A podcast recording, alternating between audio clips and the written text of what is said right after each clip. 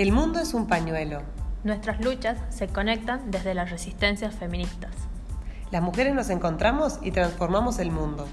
Somos feministas contra la violencia, contra el capital, contra el racismo y el terrorismo neoliberal.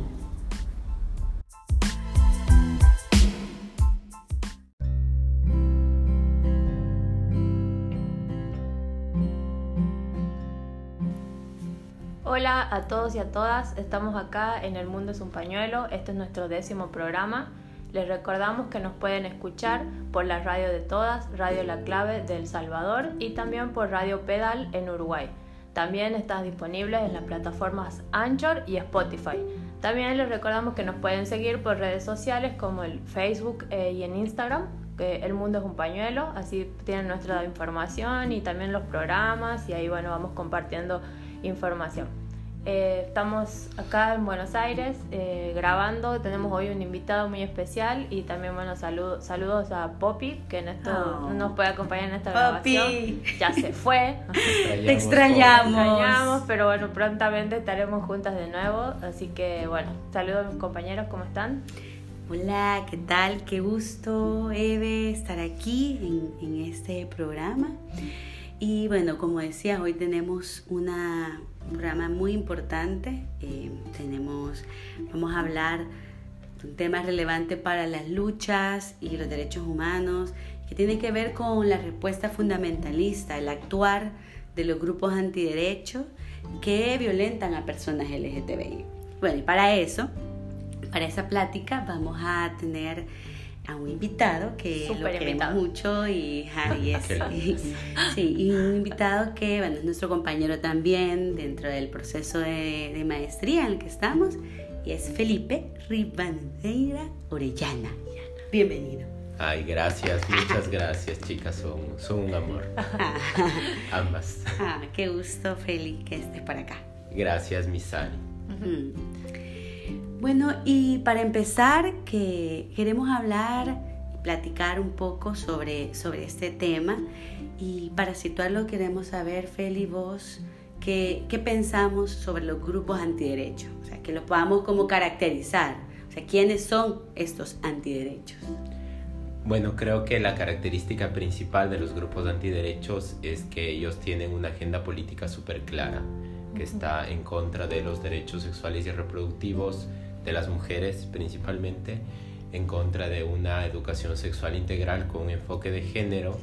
Y además eh, promueven una idea de, de, patologización, si se podría decir, o inclusive de condena de la diversidad sexogenérica, o sea, de todo lo que implica en la amplia gama de las personas del LGBTI y inclusive las personas que digamos no, no se sienten identificadas por, por, esta, por este acrónimo pero la idea de estos grupos siempre es, oponerse a estas, a estas ideas del reconocimiento de la, de la diversidad sexual y de la eh, orientas, eh, identidad y expresión de género. Es como que tienen en serio, digamos, esta posición súper fundamentalista sobre qué es un hombre y qué es una mujer, cómo se es hombre y cómo se es mujer, por eso también, bueno, su idea de, de patologización y, y todo hablábamos un poco hace rato, ¿no? Sobre todas las campañas que tienen, digamos. Por ejemplo, el de Con mi hijo no te metas, que tiene claramente un trasfondo eh, contra, contra las expresiones, ¿no? De, de género y contra la educación sexual.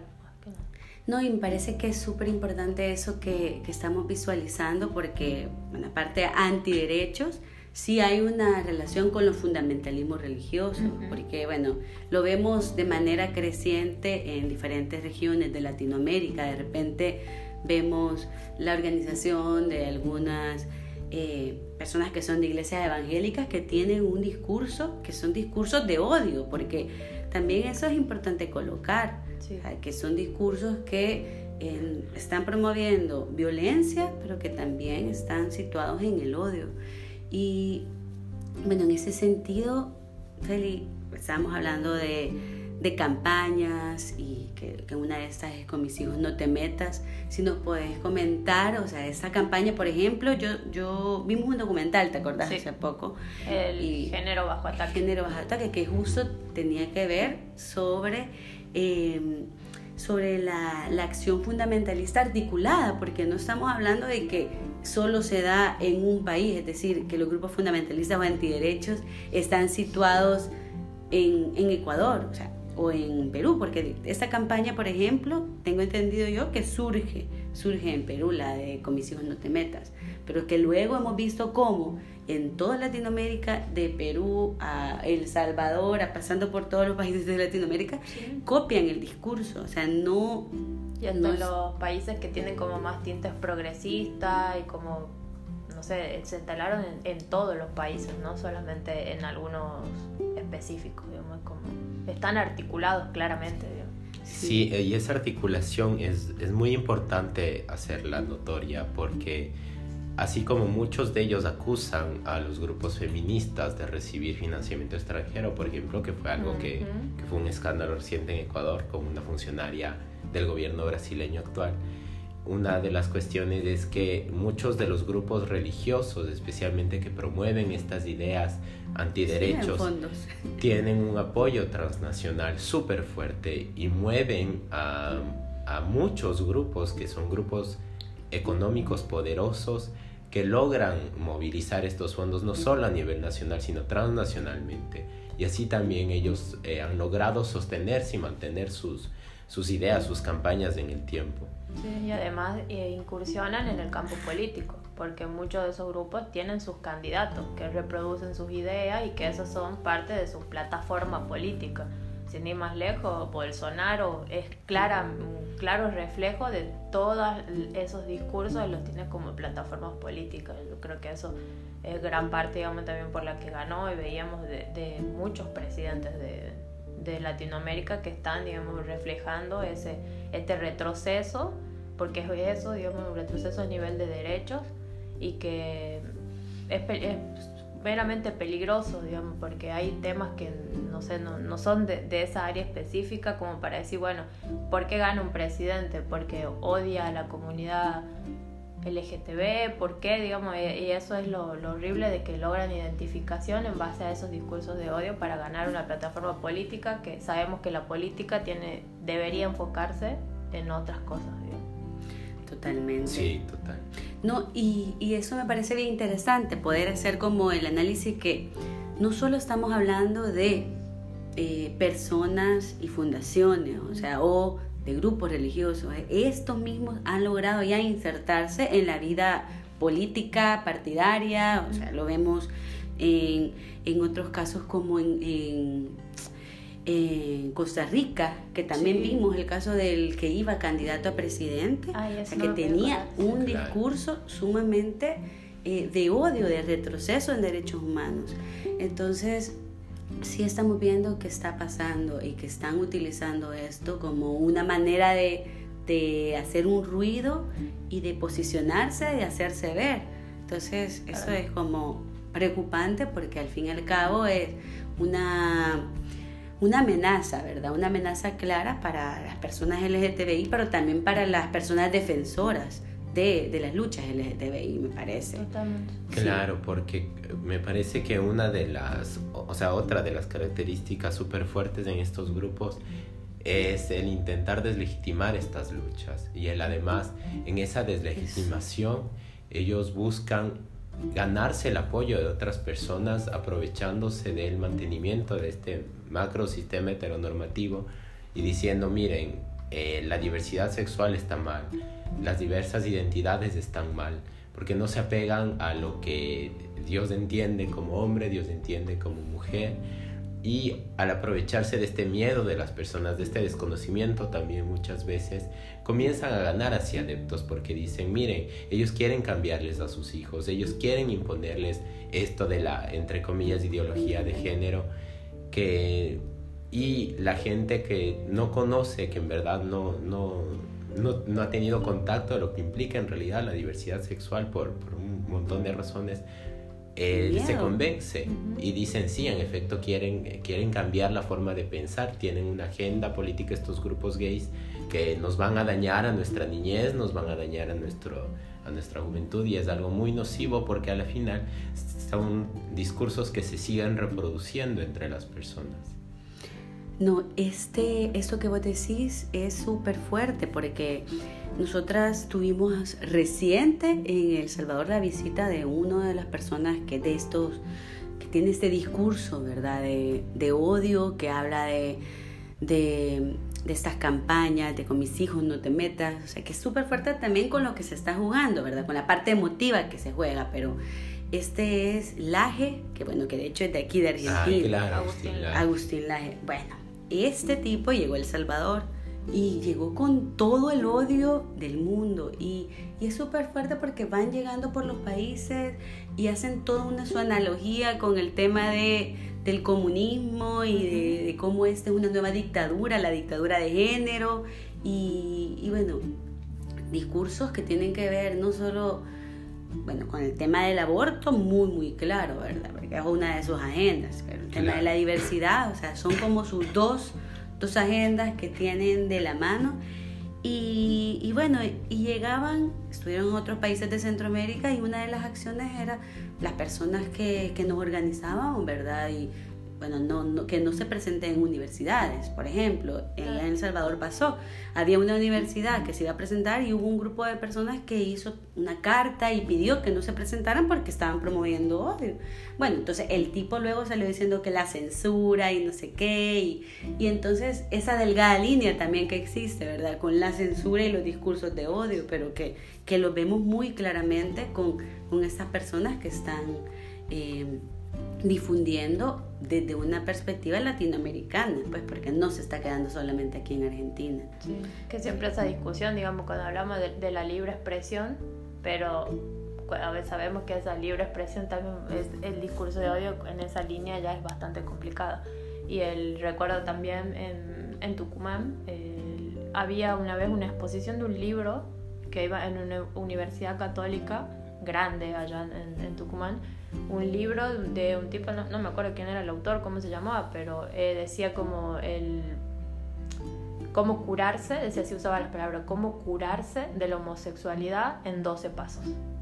Era esa lógica y yo creo que eso tiene mucho que ver eh, con, con, esta idea de, de, que es una enfermedad y de que como si fuera, bueno, 12 pasos viene de una lógica de, de terapias de para las adicciones y bueno, y que sea justo en una universidad, en un centro, digamos, de, difusión de conocimiento, más eh, de la mano de la religión era como el escenario y ahí toda la gente, digamos, aliada se, se convocó a, pedir que no se presente y finalmente el tipo se presentó igual, pero fue un un bardo, digamos, todo ahí en, esa, en esa movida, porque no, no hicieron caso y fue una campaña eh, mediática y una campaña de comunicación tremenda la que tuvo, tuvo un nivel de convocatoria porque era no solamente en la capital, toda la provincia sabía que venía y que venía con este libro y no sé cuántas copias vendió, fue horrible, digamos, fue una, una experiencia muy, muy, muy fea. Yo creo que de, de la mano de eso también viene un poco tu tema de tesis, que era lo que queríamos conversar sobre estas estrategias o estas formas, digamos, de cómo estos grupos abordan el tema eh, de la homosexualidad, cómo tienen buena palabra, no me sale ahora, yo creo que va a salir mucho mejor cuál es, cómo se dice. Sí, y, no, y solo una cuestión ahí también, porque es importante hablar de que ese discurso de odio, ¿en qué se traduce? Porque al fin y al cabo, o sea, no estamos hablando de que bueno, que se expresan. Hay son personas nomás eh, paradas afuera de un lugar gritando cosas. No, no tienen son, un aparato. Son campañas que se tienen campañas que tienen, que tienen financiamiento. De reuniones que tienen financiamiento, que logran movilizar a muchísima gente. Algo que fue terrible, por ejemplo, en Ecuador fue que eh, cuando eh, se estaba discutiendo el tema, uno de la educación sexual integral, el tema y el tema del matrimonio igualitario, hubo esta marcha de con mis hijos no te metas y se movilizaron cerca de un millón de personas en todo el país, lo cual te da un síntoma de que ellos tocan una fibra súper sensible en la sociedad.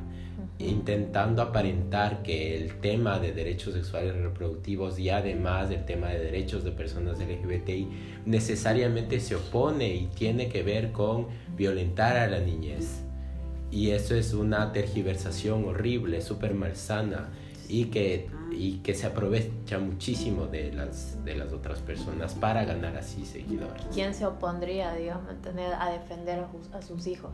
Como es una estrategia súper perversa y que claramente le da resultado. Claro. Sí, por eso que es tan importante develarla y poder hablar de cuál es la intención que está detrás de, de ese discurso que, como bien decís, o sea, tiene perversidad, pero también está tergiversando un hecho concreto, ¿verdad? Estamos hablando de derechos humanos y no puede ser que se utilicen estos discursos para atentar contra, contra las personas LGTBI en este caso concreto. Y bueno, lo que dice la Eve, si nos puedes comentar un poquito sobre la, la, tesis que tiene que ver como con una de las respuestas, se podría decir, de estos grupos, una de las maneras de, de control. Eh, yo creo que, bueno, para marcarlo como antecedente es muy importante entender un problema al lado de otros problemas.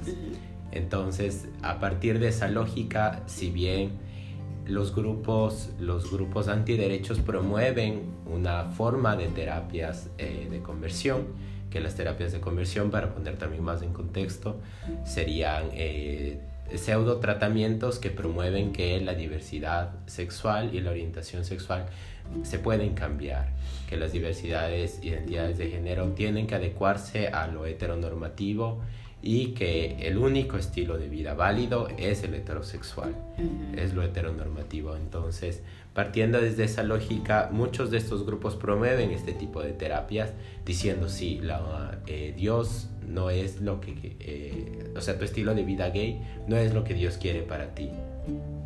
Y a partir de esa lógica se, legitima un sistema que vuelve a patologizar a la diversidad sexogenérica. Es un sistema que promueve esta idea de que la diversidad sexogenérica sí o sí está mal. Y dentro de esta lógica en Ecuador lo que ha surgido es eh, son centros que inicialmente fueron pensados para tratamiento de adicciones, pero que en algún punto, a inicio de los años 2000, terminaron ofreciendo supuestas terapias para el cambio de la orientación sexual o de la identidad de género, para que la persona, bueno, o adopte una identidad cisgénero o sea completamente heterosexual. Pero además de esto que ha conllevado que se legitime prácticas súper violentas en contra de las personas que han sido eh, generalmente eh, forzosamente internadas en, en estos centros. Entonces, eh, la prensa los ha conocido como centros de deshomosexualización, que obviamente la palabra deshomosexualización no existe, pero ha sido un, término súper usado porque la idea es quitarte la sexualidad y entender eh, al tema sexual, al tema de identidad de género como algo meramente conductual que tiene que cambiar, como si fuera un vicio, como si fuera una adicción que la persona lo puede cambiar y trabajar en ello para poder, para poder adecuarse a lo que la sociedad y su familia principalmente esperaría de esa persona.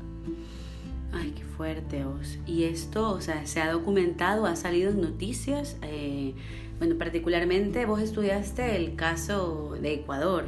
Si nos puedes comentar cómo, cómo es que sale esto a la luz pública, o sea, cómo es que de repente se empieza a hablar de un tema que que bueno, que de repente podría uno pensar, esto ya no existe, ¿verdad? Porque pareciera una práctica de tortura de, de, otra época, ¿verdad? medio Ajá, o sea, de repente es súper súper desfasado con, con estos momentos, ¿verdad? En el que vivimos, en donde hay tanta, tanto avance en temas normativos, tanto avance en discursos, tanta organización social, y que de repente vemos ese tipo de prácticas que son prácticas de tortura. O sea, ¿cómo es que esto sale a la luz de repente? Claro, ahí también hay que considerar que organizaciones como la Organización Mundial de la Salud, la Organización Panamericana de la Salud, han sido súper enfáticas en indicar que, eh, de, que la orientación sexual diversa y lo mismo con las identidades de género no son ninguna enfermedad, no representan una patología específica para cualquier persona y lo nocivo de estas prácticas que cómo se han, cómo se han comenzado a, a, dinamizar, digamos, fue por el acompañamiento que dieron muchas organizaciones de inicios de los años 2000, porque se sabía de personas, especialmente en, en un inicio mujeres, que eran llevados de estos lugares, mujeres lesbianas, que terminaban siendo internadas ahí por su familia mm. y porque decían, bueno, esta, esta chica tiene que cambiar y el mayor problema eran las prácticas violentas que vivían en estos lugares. Entonces que se comenzaron a visibilizar, que estos lugares sufrían malos tratos como levantarles despertándoles con agua fría, que tengan terapias de electroshock, que tengan eh, intervenciones, intervenciones en el cuerpo forzadas, inclusive en, el en los peores de los casos que tengan también lo que se conoce como violaciones correctivas, que es violencia sexual en que eh, para que una mujer sea corregida para ser heterosexual supuestamente, eh, una, un hombre le tiene que violar para que así le guste el, el, el hombre, lo cual es, es algo terrible porque son prácticas violentas que, que, se, que se han seguido reproduciendo y que bueno, el Estado ha intentado abordarlas y en efecto en su momento hizo muchos operativos para que estas prácticas desaparezcan de estos, de estos centros y especialmente los centros que, que las practicaban eh, sean completamente clausurados pero se ha conocido que no ha habido del todo un resultado 100% efectivo. O sea, aún existen estos centros que en su mayoría son clandestinos y también la respuesta del Estado es, es un poco tibia al respecto. Es, a intentar, no hay personas que han sido totalmente judicializadas, solo hay un caso que ha sido judicializado y condenado. Un caso de, se hizo una denuncia relativa a un centro y se llevó el proceso y ¿nos puedes comentar eso brevemente? Eh, sobre eso igual la, la, información que se dispone es, es, un, poco, es un poco limitada porque al respecto el Estado también ha sido muy, muy renuente a, a brindar datos y cifras súper certeras de lo accionar que están teniendo específicamente sobre este tema. Y el único caso de condena que se conoce es de un caso, si no me equivoco, en el TENA, en donde al dueño de este centro se le termina condenando con 10 días de prisión y una multa de 12 dólares. Pese a las cosas que... Es simbólico eso. Sí, es, es, algo en verdad, o sea, tiene, tiene una simbología súper fuerte porque en parte también, ¿qué le dice a la sociedad? Bueno, esta es la pena que está recibiendo pese a todas las violencias que vive esta persona. Y es terrible. Así de grave se considera este Eso, hecho. claro. Este, es el límite o el grado de, horror de lo que hizo. Es claro, porque no, eh, finalmente si bien en el sistema penal la pena siempre va a tener una, una finalidad, eh, una finalidad de, de, alguna forma retributiva, en este caso esa, esa lógica se rompe porque no se dimensiona en realidad cuál, cuál es el, el accionar que el Estado debería tener para sancionar a, todas las personas responsables involucradas en este tipo de casos. Y varios comités de Naciones Unidas, especialmente de órganos de tratado, ya se le han observado a Ecuador diciendo, bueno, ¿hasta qué momento ustedes van a tener realmente investigaciones y sanciones sobre estos temas? Porque hay víctimas, hay muchos casos documentados, pero Ecuador no sanciona, no investiga y los procesos se quedan a medias y eso es un, un, serio problema en cuanto a la reparación, en cuanto a medidas de no repetición. Sí, yo creo que eso también habla del grado de, de, poder que tienen estos grupos, porque claramente el, la respuesta que, que, pueda tener el Estado está de la, de la, mano, digamos, de a ver qué compromiso tengo yo con este sector, qué, qué cuánto puedo avanzar o no, como sabemos que se manejan muchas cosas políticas. Yo creo que por ahí está, estos accionarios o estas como hablábamos, que de repente se, se, retrocede en estos discursos, es también un grado de respuesta ¿no? a la organización y al avance y que algo que también claramente el Estado tampoco está eh, avalando y ayudando a, la, a los defensores de derechos humanos. Entonces está claramente del lado de estos grupos fundamentalistas, porque, y es, de, es como un proceso que está un poco tapado, ¿no? Porque esto, el no hacer nada, el no avanzar con las causas, el no, no, no hacer caso a las organizaciones internacionales que te están diciendo, mira,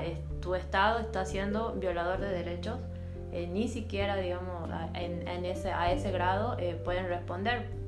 no dicen nada y eso nos dice mucho de, también de la intención para dónde quieren ir, porque si fuera otra la intención abordarían estos casos. Sí, eso justo, ¿verdad? Es por, por qué al Estado no le importan estos casos, o sea, estas vidas. O sea, eso me parece que es importante como también ponerlo, porque si bien, bueno, vos decís este proceso que hubo, pero que simbólicamente, o sea, ni siquiera simbólicamente repara en ningún sentido, ¿verdad? Porque eh, y los otros casos que están sucediendo en la clandestinidad. O sea, eso me parece que, o sea, que es una clara manera de demostrar que hay un desinterés, pero que también que hay, que hay vidas que no importan para el Estado, porque al fin y al cabo, bueno, una persona puede pasar todo este proceso de tortura, toda esta situación en silencio y, y bueno, cuando ¿Qué, oportunidad va a tener de buscar justicia cuando sabe que hay un, Estado que está siendo también impune ante estos hechos y que está permitiéndolo, ¿verdad? De alguna manera. Y bueno, y, eso, en ese sentido, tenía como esa pregunta, o sea, ¿cuál ha sido la denuncia que se ha hecho desde las organizaciones al Estado por no, por ignorar todo esto? ¿Y a qué creemos que se debe también que, que haya tanta impunidad por parte del Estado? Eh, por ese lado creo, eh, creo que es importante también entender una cuestión, una cuestión fundamental para, sobre este tema que por un lado, si bien el Estado ha prohibido este tipo de prácticas, ha realizado operativos para que estas prácticas dejen de suceder en los centros de tratamiento para adicciones, es en donde principalmente se conoce que se han dado.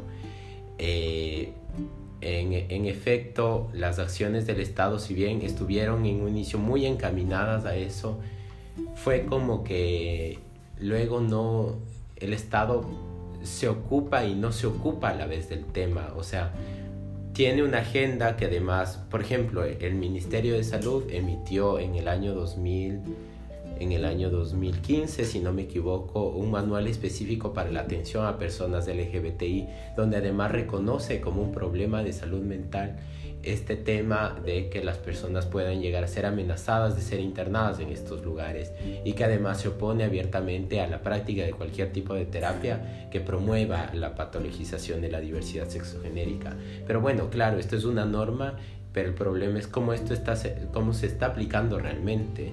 Y ahí, es un tema mucho más macro de discriminación estructural, porque bueno, dicen, en efecto, eh, nosotros nos oponemos, tenemos las normas al respecto, receptamos denuncias, pero al final, ¿qué están haciendo con esas denuncias? ¿Cómo están articulando con la sociedad civil para trabajar en conjunto en una política sostenida que en realidad ayude a eliminar la práctica de estas terapias? Y eso es algo muy complicado porque en la normativa que ha expedido el ministerio, por ejemplo, en la normativa que fue expedida en el año 2012, que probablemente en ese sentido fue una de las mejores, se, se, se pensaron canales de articulación con la sociedad civil mucho más fluidos, en donde se promovía una participación real con las organizaciones que trabajan eh, con derechos de personas LGBTI sin embargo, en la normativa que fue emitida en el 2016, todo eso se cortó, todo eso se perdió. Entonces, también, ¿qué le están diciendo ahí? No, nosotros de Estado no queremos trabajar con las organizaciones. Y ese es un mensaje también súper fuerte porque dice, sí, o sea, sí, promovemos el, el, el respeto a las personas LGBTI, pero no con las organizaciones. O lo promovemos hasta cierto punto o lo promovemos solo diciéndolo y no se proponen soluciones más integrales, políticas más integrales, que sería esto como la articulación con la sociedad civil. Exactamente, y en políticas integrales, ¿a qué, a, qué otro de política, a qué otro tipo de políticas nos podríamos referir? Una de ellas es una educación sexual con enfoque de género eso ha sido una demanda de las organizaciones LGBTI desde hace muchísimo tiempo, que no se trate a las cuestiones LGBTI únicamente como problemas asociados a la salud. No, también necesitan, hay niños, niñas, adolescentes que muchísimas veces no tienen una educación sexual integral, no saben dónde buscar educación respecto a su sexualidad cuando tienen una orientación sexual distinta. Y el Estado que está haciendo al respecto no está haciendo nada al respecto para implementar este tipo de problemas, porque esto ayudaría a visibilizar y combatir una situación de, discriminación estructural que vive este sector de la población, pero el Estado no actúa eficazmente en abordar esta problemática. Sí, es terrible. Creo que al final eh, esto que vos decís, esta inacción, pero sobre todo, eh, bueno, estos discursos, ¿verdad? Nos hacen, justo que nos pone un horizonte del trabajo que, que tenemos por hacer como organizaciones, como personas LGTBI. Y, y, solo antes que terminemos, bueno, en un programa anterior nosotras comentamos de, de, un hecho histórico que sucedió en Ecuador que tiene que ver sobre el tema del, del matrimonio, del matrimonio, del matrimonio igualitario. Y bueno, de hecho te citamos ahí. bueno, si, no, si nos puedes decir, solo para, para cerrar en ese sentido, ¿Cuál ha sido la respuesta de los grupos fundamentalistas ante este logro histórico de derechos humanos? ¿Cuál ha sido la respuesta? Eh, para un poco como en esa línea que nos da un, un termómetro, ¿verdad? De la, de la manera en que se están abordando los temas de diversidad sexual. Claro, para que no haya ni un ápice de duda al respecto, la Corte Interamericana, en su opinión consultiva número 24, ha establecido claramente que el matrimonio es un derecho humano y el idear formas alternativas al matrimonio solo por la cuestión de la orientación sexual constituye discriminación y constituye una vulneración de derechos en, a la luz de la Convención Americana. Entonces, desde esta perspectiva, ¿qué pasó en Ecuador? La Corte Constitucional permitió que el matrimonio entre personas del mismo sexo ya sea una realidad, pueda ser aprobado y reconocido y protegido por la ley civil. Aparte, Ecuador es un estado laico y es lo que si un Estado comprometido con sus obligaciones en derechos humanos es lo mínimo que podría haber hecho, el dar una interpretación más progresiva y, y permitir este, eh, este, este reconocimiento de derechos. Pero ¿cuál fue la respuesta desde, desde estos grupos antiderechos? Decir, no, ahora sí se va a dañar a la familia, ahora sí se van a dañar, dañar a nuestros niños y niñas. Y es terrible el mensaje que comienzan a tergiversar, porque comenzaron a hacer marchas, intentaron hacer una, una, un, una, una consulta popular para que digan, no, esto tiene que ser llevado a consulta. No, pero los temas de derechos humanos no, se, no pueden estar sujetos a consulta, porque lamentablemente así se terminan luego legitimando un montón de cuestiones en las que la sociedad no va a estar de acuerdo pero porque simplemente la desinformación. No le por la desinformación, por la estigmatización que aún existe. Entonces esas son las respuestas súper fuertes de figuras como Amparo Medina, de muchos pastores evangélicos, que comienzan a promover una idea de no, estos grupos son nocivos para nosotros y miren lo que están haciendo, están dañando a la familia, nos quieren imponer su, su agenda, pero no, no es verdad.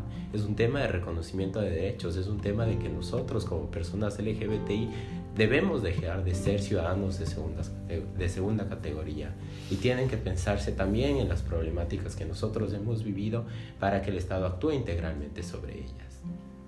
Totalmente.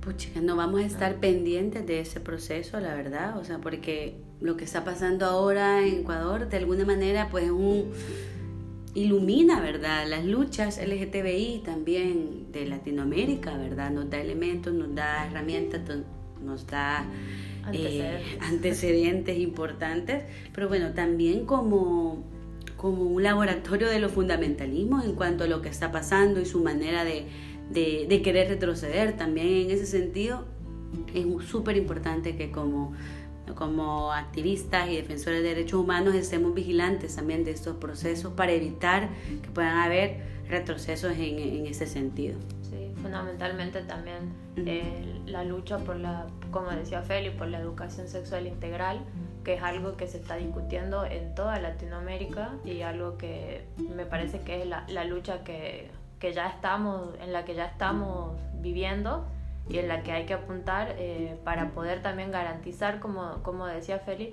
cambios más estructurales y que ya, digamos, también pensemos en las generaciones que que vienen, de qué, qué, posibilidades, porque claramente la organización está siendo atacada, entonces ahora, digamos, más que nunca hay que lograr realmente resultados y cambios que permitan que ya, digamos, los niños y niñas que están desde este momento puedan tener otro horizonte, puedan tener otro contacto con la información, contacto que nosotros no tuvimos y que puedan eh, realmente sentirse cómodos con su, con su identidad, puedan construir su sexualidad y puedan también ¿por qué no? Ante alguna violación de derechos, poder tener la alternativa, tener el antecedente de que se pueden organizar y que pueden luchar por lo que sea en ese contexto social que les toque cuando estén más adelante, ¿no? Por eso, eso también es algo que, que debemos pensar como organizaciones ahora. Sí. Pero bueno, muchas gracias, Feli, por compartir, por ilustrarnos en este tema. Sí. No, gracias, de veras, eh, ha sido muy, muy importante.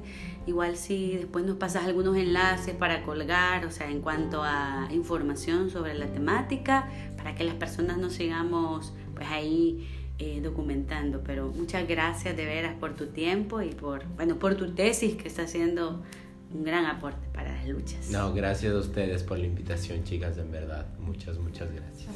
Bueno, muchas gracias. Nos vemos en la, la próxima semana. Esperemos ya con Poppy.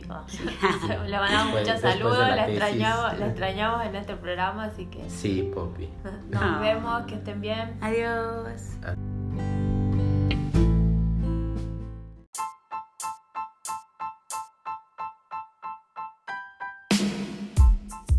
El mundo es un pañuelo. Nuestras luchas se conectan desde las resistencias feministas. Las mujeres nos encontramos y transformamos el mundo. Somos feministas contra la violencia, contra el capital, contra el racismo y el terrorismo neoliberal.